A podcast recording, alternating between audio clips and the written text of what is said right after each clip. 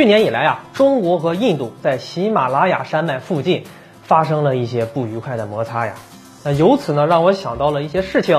啊。其实历史上啊，中国和印度在那个地方呢啊，就多多少少啊有过一些小矛盾、小摩擦。那今天的节目啊，就跟大家聊一聊有关于印度想要在雅鲁藏布江建大坝的事儿。在喜马拉雅高原上有很多雪山，那每年的冰雪融水是非常多的，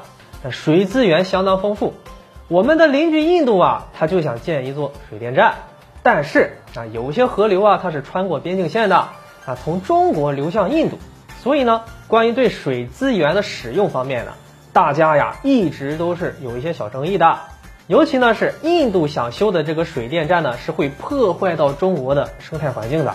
而且呢，我们国家现在呢是十分重视生态环境的，因为可持续发展已经是我们基本的国策了。不像以前改革开放初期啊，我们不计环境成本，为了利润可以牺牲掉环境。现在咱不一样了。那么说到修水电站，我国的经验肯定是比印度丰富很多，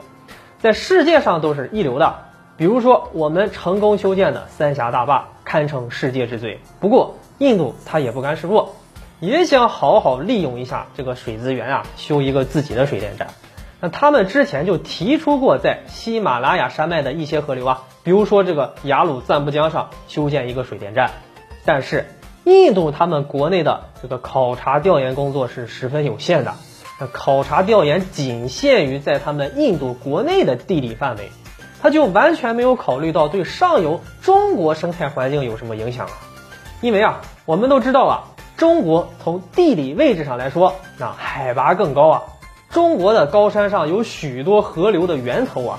而印度呢，它就没有充分考虑这些因素啊，啊，仅考虑到了对自己的好处，而忽略了对其他国家的影响，他就忽视了这个可能呢对中国的环境啊造成一些不可逆的影响啊，所以啊，很快后来啊，印度他就不顾反对，就开始在雅鲁藏布江上修建水电站，那座水电站呢高数百米，是一项十分巨大的工程。印度呢，可以说呢是动用了举国之力，并且他们还认为啊，水电站将会为印度的经济带来可观的发展，有一个促进的作用。不过，我们不能就这么让印度一意孤行吧？因为你修建水电站不是你一个人的事情呀，毕竟上游是有中国在的呀。那我们当时呢是也有过协商的啊，也有过一些措施。那最后呀，中国是怎么解决的呢？那么中国呀，在雅鲁藏布江的源头啊，就在你印度的上游，也修建了一个水电站。那我们呢，可以随时控制水的流量，来防止下游水电站给我们带来的影响。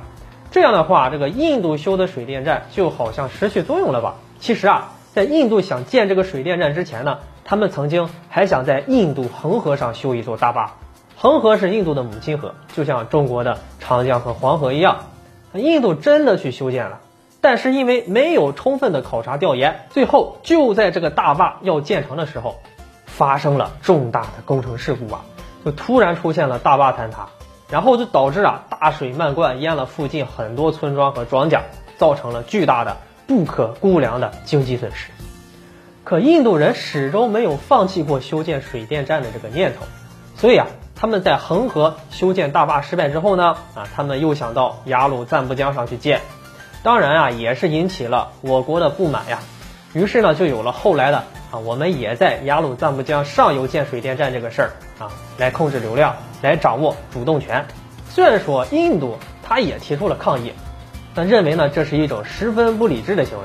但是没有办法呀。那是你最先想建水电站的，而且呀，确实可能给你的邻国带来生态环境威胁的呀。那没有办法呀，中国只能防止这种环境污染的出现了。所以呢，我们才选择在源头上啊建大坝，控制流量。所以说呢，有的时候呀，你不能一味的抗议说别人怎么去针对你啊，有时候呢，你也得想一想你自己呀，先做过了什么。那往往一些小矛盾、小摩擦的发生。与其不断的去找对方的责任，倒不如先反思一下自己是不是自己哪里做的不合适了，啊，只有虚心谈判，那先去改正自己的不合理的行为，才能获得一个和谐的结果。那我觉得这样一种信任的沟通方式啊，才是两国友好相处的一个前提。我们看啊，你印度人呢，最开始建这个大坝是盲目的追求经济利益啊，不考虑邻国的环境。那么最后啊，中国也只好利用我们本身的地理优势来做出一个相应的自我保护吧。那不知道大家对于印度修建水电站的这个事儿有怎样的看法？欢迎留言讨论。好了，本期的话题就和大家聊到这里，我们下期节目再见。